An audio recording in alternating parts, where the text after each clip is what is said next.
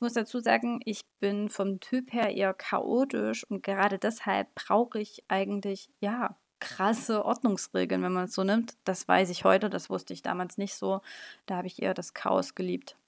Ja, das Thema hat für mich mittlerweile sogar eine elementare Bedeutung, nicht nur auf mich bezogen, sondern auf die ganze Familie bezogen, weil ich einfach finde, dass es der Grundpfeiler oder einer der Grundpfeiler für die Harmonie ist.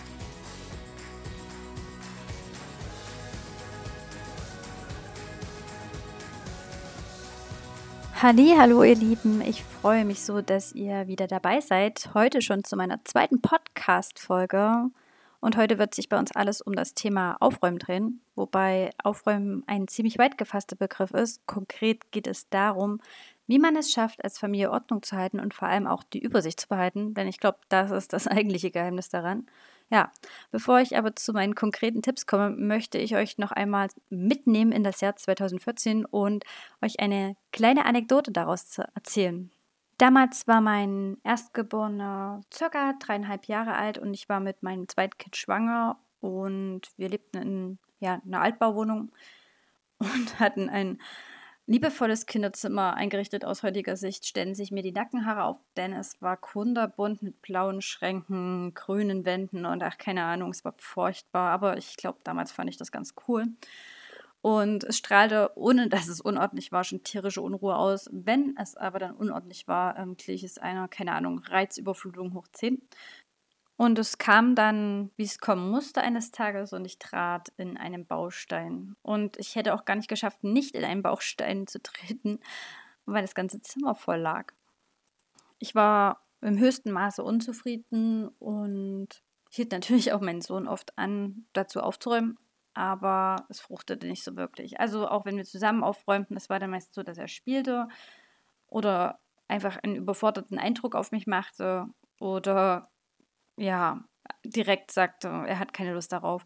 Und irgendwie wollte ich, dass er gerne aufräumt und ich wollte ihn auch nicht wirklich zwingen und doch nervte mich das Thema so krass an, dass es Tage gab, da war ich einfach schlecht drauf, geschafft und sah in das Zimmer und dachte mir, wie ist das möglich, dass ein Kind innerhalb von fünf Minuten solch ein Chaos anrichtet? Das kann doch nicht wahr sein.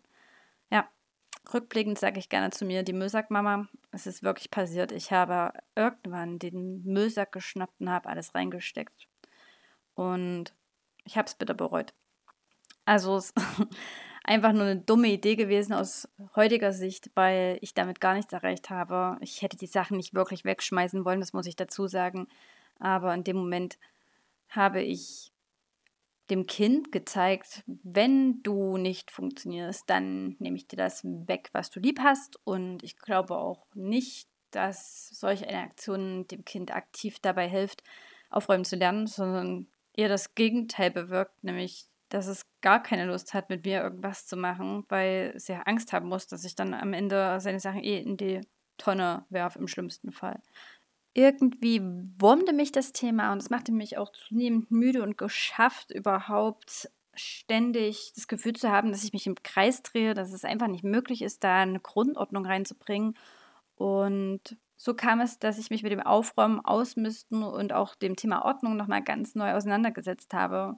Ich muss dazu sagen, ich bin vom Typ her eher chaotisch und gerade deshalb brauche ich eigentlich, ja, krasse Ordnungsregeln, wenn man es so nimmt. Das weiß ich heute, das wusste ich damals nicht so. Da habe ich eher das Chaos geliebt. Ja, das Thema hat für mich mittlerweile sogar eine elementare Bedeutung, nicht nur auf mich bezogen, sondern auf die ganze Familie bezogen, weil ich einfach finde, dass es der Grundpfeiler oder einer der Grundpfeiler für die Harmonie ist. Du musst dir einfach mal vorstellen, du räumst ab heute nichts mehr auf, gar nichts mehr. Du wäschst keine Wäsche, du räumst keine Teller in die Spülmaschine, du räumst deine Bettwäsche nicht weg oder legst nicht zusammen, keine Ahnung, lässt alles liegen, wo du gerade stehst und gehst. Und ja, wie lange würde das wohl dauern, bis bei euch dann der Haussegen schief hängt oder du einfach von einer tierischen Unzufriedenheit geplagt bist? Du musst dir dann vorstellen, das fängt ja damit an, dass du nichts mehr findest, also absolut gar nichts mehr. Im Übrigen ist mir das sehr oft in der Vergangenheit passiert, dass ich einfach Sachen tierisch oft gesucht habe und schon allein das hat mich tierisch angepiept. Und dann kommt noch hinzu, dass du vielleicht am Freitagabend ins Wochenende startest, eigentlich hoffst, dass du dich endlich mal ausspannen kannst von der Woche und dann dieses Chaos die ganze Zeit vor der Nase hast. Und ich sage dir eins, also Ausspannen ist nicht möglich. Und bei uns war es nun wirklich nicht tierisch dreckig oder es war auch nicht total unordentlich, das möchte ich mal dazu sagen. Aber es war schon so, dass es aus meiner Sicht chaotisch war. Also es standen die Schränke voll und das war in meinen Augen schon so, oh, Kacke, das stört mich eigentlich, aber was machen wir denn? Und wir haben aber nicht aufgeräumt und das war ein ganz großer Fehler, sondern wir haben von A nach B geschlichtet. Wir haben das Aufräumen genannt, aber effektiv war es ein Gegenstand A von Position 1 zu Position 2 zu bewegen. Und das hat nicht für mehr Ordnung beigetragen, sondern einfach nur Zeit gefressen ja, egal wie, ich denke, um das Aufräumen kommt keiner herum. Familien wahrscheinlich noch viel, viel weniger. Und es ist für mich einfach, ich habe es schon gesagt, eine grundlegende Sache, die dafür sorgt, dass alle in der Familie glücklich und zufrieden miteinander umgehen und leben können. Und ich glaube, wenn das nicht passt, entsteht auch potenziell automatisch viel, viel Konfliktpotenzial. Ich habe damals lange überlegt, wie ich mein Kind das Aufräumen wohl schmackhaft machen könnte und was ich machen könnte, damit es einfach leichter fällt. Und irgendwann dämmerte es mir, dass wir vielleicht auch ganz unterschiedliche Wahrnehmungen von Ordnung und Unordnung haben. Das kam dann natürlich auch noch dazu. Und so wie ich auch in dem Kinderzimmer saß und mich so umschaute, dachte ich mir, ganz ehrlich, mir macht es ja auch keinen Spaß aufzuräumen. Also, wie kann ich das denn jetzt von einem Kind verlangen, dass sowas Spaß macht oder dass es freiwillig aufräumt, weil es sieht ja überhaupt keinen Nutzen darin. In meinem Buch gebe ich genau aus diesem Grund den Tipp, dass Eltern einfach selbst aufräumen, sprich das Kinderzimmer selbst aufräumen in Eigenverwaltung. Und ich werde ganz oft danach gefragt, ob ich das ernst meine. Und wenn ich es nicht ernst meinen würde, hätte ich es natürlich nicht ins Buch geschrieben. Aber ja, ich meine das ernst. Zum einen ist es meine tiefe Überzeugung, dass Eltern ein Vorbild in dem Moment sind und dem Kind vorleben, dass Aufräumen einfach dazugehört zum Alltag.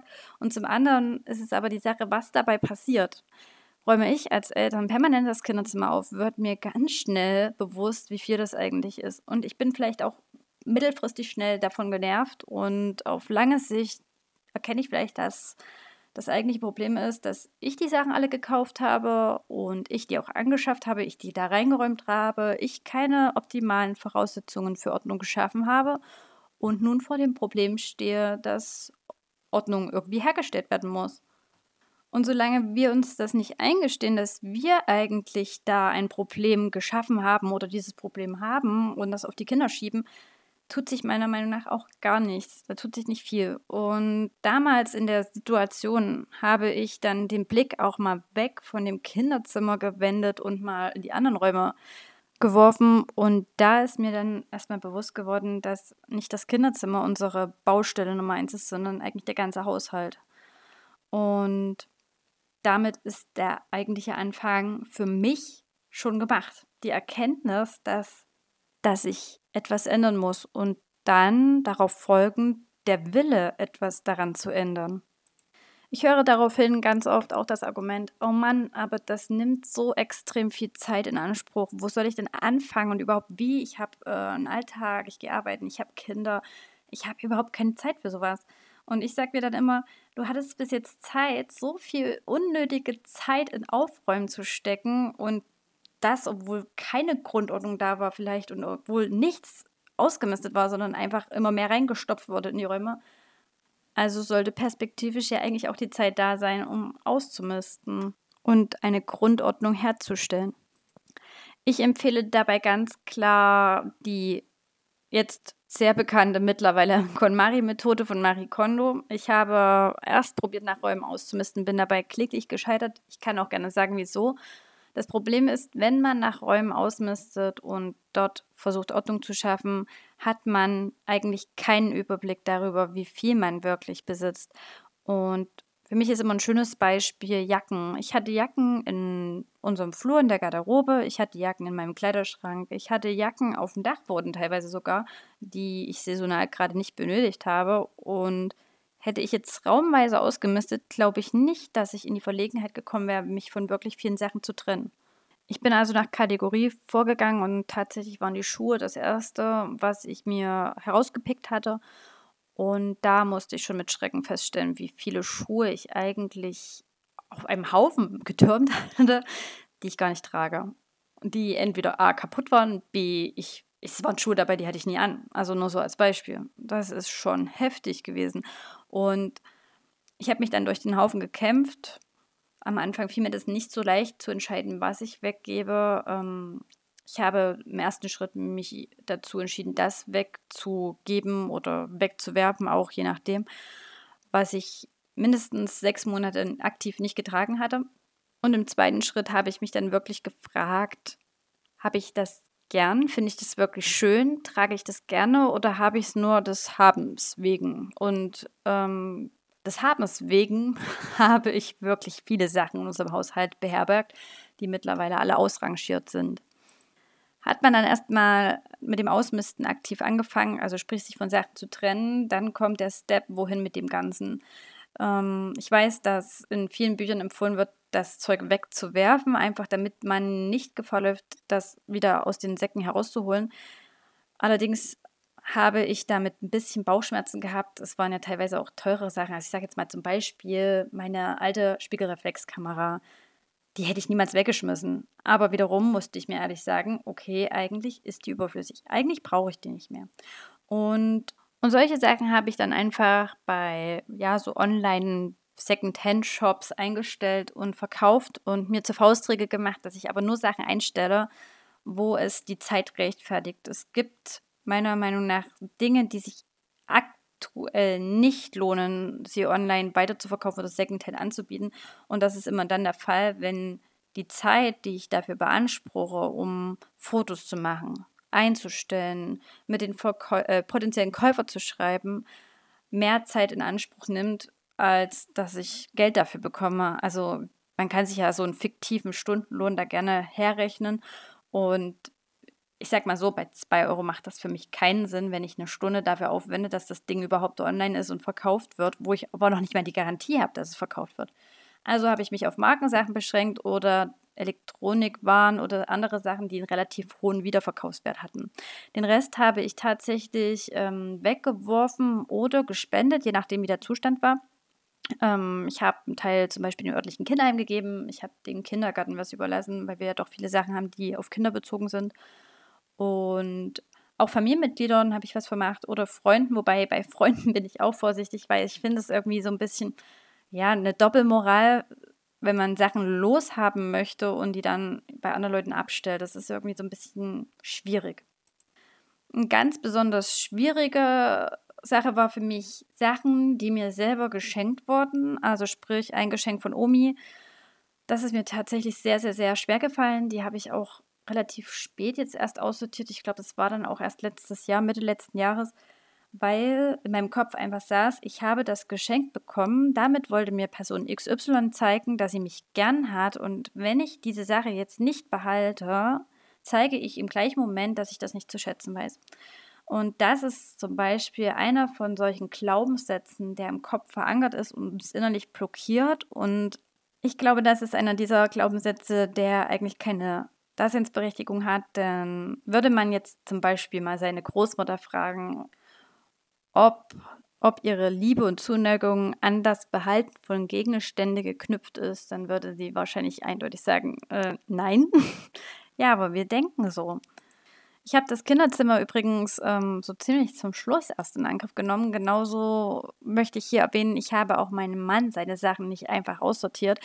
Das will ich hier unbedingt mal erwähnen, weil ich das tatsächlich auch oft gefragt werde. Und nein, ich nehme nicht von meinem Partner die Sachen und sortiere das aus, weil es nicht meine Sachen sind und weil ich ihn auch nicht dazu zwingen kann, genauso wenig wie mein Kind seinen Besitz herzugeben. Und ich glaube, dass das wieder ein Schuss in die falsche Richtung ist und Konfliktpotenzial birgt.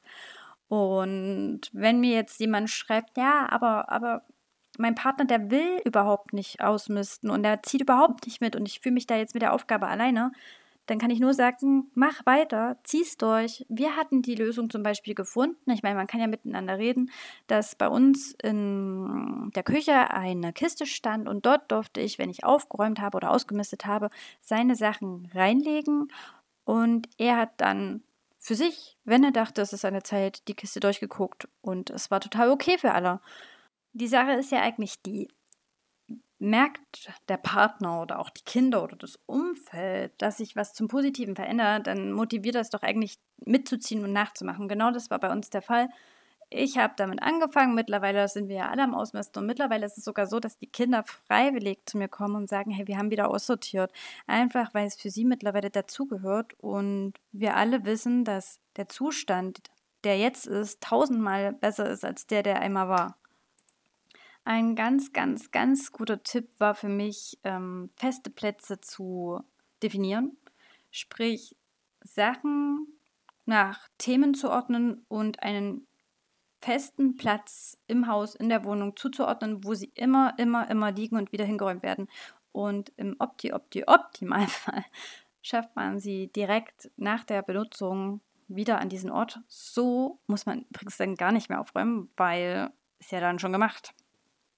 Auch wichtig waren bei mir Kisten und Körbe. Ich habe es satt gehabt, dass in den Schubladen alles herumfliegt und ich wieder sogenannte Ramschfächer fabriziere. Deshalb habe ich am Anfang wirklich, um Geld zu sparen, weil ich eben nicht mehr 30.000 Kisten aus Holz auf einen Schlag kaufen konnte, habe ich mir Pappkartons genommen, die ich sowieso, wenn ich Sachen jetzt gekauft habe, mitnehmen konnte, also die, oder mit der Post hierher kam. Und die habe ich mir auf die richtige Größe zugeschnitten und zur Unterteilung von Schubfächern zum Beispiel genutzt. Ein richtig guter Tipp ist eigentlich der von meinen eigenen Eltern und der war Laufe niemals leer. Allein wenn man das sich mal bewusst macht im Alltag, also wir haben jetzt hier zum Beispiel eine Treppe im Haus und wenn man sich darüber bewusst wird, bei jedem Gang nach oben direkt etwas mitzunehmen, was in die obere Etage gehört, spart man sich schon effektiv sehr viel Aufräumzeit. Was ich letztendlich festgestellt habe, jetzt rückblickend nach zweieinhalb Jahren, ist, dass wir extrem viel, wenn ich es jetzt so sagen darf, Bullshit angeschafft haben. Und vor allem in den letzten Jahren und auch Sachen gekauft haben, nur damit wir sie gekauft haben. Also es waren ulkigerweise die Sachen, die ich zuletzt gekauft habe, waren die Sachen, von denen ich mich am leichtesten wieder loslösen konnte. Vielleicht auch, weil bis dahin keine emotionale ja, Bindung, keine Ahnung, kein emotionaler Wert da war, aber es war einfach erschreckend und für mich war das so ein Aha-Moment in meinem Leben mal wieder, wo ich mir gedacht habe, jetzt werde ich viel, viel, viel bewusster darauf achten, was ich noch kaufe und ich werde mir auch immer die Frage stellen, brauche ich das wirklich? Und das hält bis heute an. Also seitdem ich ausgemistet habe, bin ich viel, viel, viel überlegter, bevor ich Sachen kaufe. Ich achte viel mehr darauf, ob es qualitativ hochwertig ist zum Beispiel, weil ich mir sage, nein, ich brauche nicht den 250. Billig-Kack, der dann nach einer Woche wieder kaputt geht und irgendwo rumliegt. Genauso kaufen wir zum Beispiel Kinderspielsachen mittlerweile mit viel mehr Bedacht. Wir kaufen dann auch lieber hochpreisige, hochwertige Sets, als dass ich 20 tausend kleine Geschenke mache und die dann sich wieder im Kinderzimmer zu einer, ja, keine Ahnung, Armee von Sammelsurium entwickeln, wo ich potenziell reintreten könnte und die mir das Leben wieder schwer machen. Ja, und nicht zuletzt, man spart dadurch Geld. Man spart wirklich dadurch Geld. Also ich denke ja fast mittlerweile das, was ich jetzt weggeworfen oder weggegeben habe an Wert, habe ich schon fast wieder rein, indem ich jetzt einfach nicht mehr so viel anschaffe. Man entwickelt geradezu eine Antipathie zum Kaufen und gleichzeitig macht aber dieses Ausmisten fast so ein bisschen süchtig, muss ich sagen, denn man läuft schon mit offenen Augen durchs Haus und fragt sich bei jedem, hm, brauche ich das noch oder kann das eigentlich weg, weil es hier einfach nur einen Staubplatz nimmt und Arbeit macht. So, jetzt bin ich schon total von meinem Skript abgewichen. Ja, also abschließend kann ich nur sagen, das Ausmisten ist einfach die Basis, um überhaupt zu dem Punkt Ordnung zu kommen. Und wenn dir das schwerfällt, hilft es vielleicht auch mal, jemand außenstehend mit reinzunehmen. Ich meine damit nicht eine fremde Person, das kann deine Mutter sein, das kann deine Freundin sein, das kann dein Partner sogar sein, der dann sagt, hey, wir gucken jetzt mal wirklich realistisch. Und ich finde, zusammen geht es einfach leichter, schon weil man eben darin bestärkt wird, dass das richtig ist, was man jetzt macht und dass es auch richtig ist, sich von Sachen zu trennen. Ich glaube, dieses Trennen muss man einfach lernen. Es ist Übungssache, aber es geht nach gewisser Zeit, wenn man dann gemerkt hat, es passiert nichts, es passiert nichts Schlimmes und es, ist auch nicht so, dass ich jetzt äh, da sitze und ich vermisse die Sachen, dann geht das relativ einfach. Und ja, die Ordnung ergibt sich einfach durch das Ausmisten und das Zuordnen von festen Plätzen. Für den Rest haben wir hier jetzt mittlerweile, da wir allein dadurch einfach viel, viel mehr Zeit haben, eine sogenannte Aufgabenteilung. Das heißt, jeder von uns übernimmt einen Part am Haushalt. Und es ist auch nicht so, dass wir da, keine Ahnung, Liste führen müssen oder so. Ich denke, das funktioniert ganz gut und wir werden nie eine super sterile Familie sein, wo, keine Ahnung, alles auf Hochglanz poliert ist. Äh, aber ich kann heute jederzeit die Haustüre jemanden öffnen, ohne dass ich Beklemmungsgefühle bekomme. Und das war tatsächlich früher oft der Fall, dass ich gedacht habe, wenn heute jemand klingelt, oh mein Gott, was tust du dann? Zum Schluss kann ich dir noch den Tipp geben, dir einen Wecker zu stellen. Und zwar nicht zum Aufstehen, ich hoffe, da hast du eingestellt, sondern zum Ausmisten, Aufräumen, wo du auch immer gerade stehst. Mir hat es unheimlich geholfen, dass ich mir sag, sagen konnte, so, ich habe jetzt eine feste Zeit von beispielsweise 30 Minuten, die ich effektiv nur dafür nutze. Und ich habe in dieser Zeit mehr geschafft als in der Vergangenheit, wenn ich mir gesagt habe, ja, ich fange jetzt mal an und dann gucken wir mal, wie weit wir kommen. Weil ich einfach mich darauf konzentrieren konnte, was ich jetzt mache und es auch durchgezogen habe. Und damit sind wir auch schon am Ende meines Podcasts. Ich hoffe, ich konnte dich motivieren, den Aufräumberg in Angriff zu nehmen und würde mich tierisch freuen, wenn ich dich vielleicht auch bei Instagram begrüßen kann. Dort bin ich auch sehr aktiv und gebe regelmäßig Tipps. Sowie natürlich auf meinem Blog, wo ich auch regelmäßig Beiträge zu diesem Thema schreibe. Ansonsten würde ich mich sehr freuen, wenn du meinen Podcast weiterempfiehlst. Tschüss!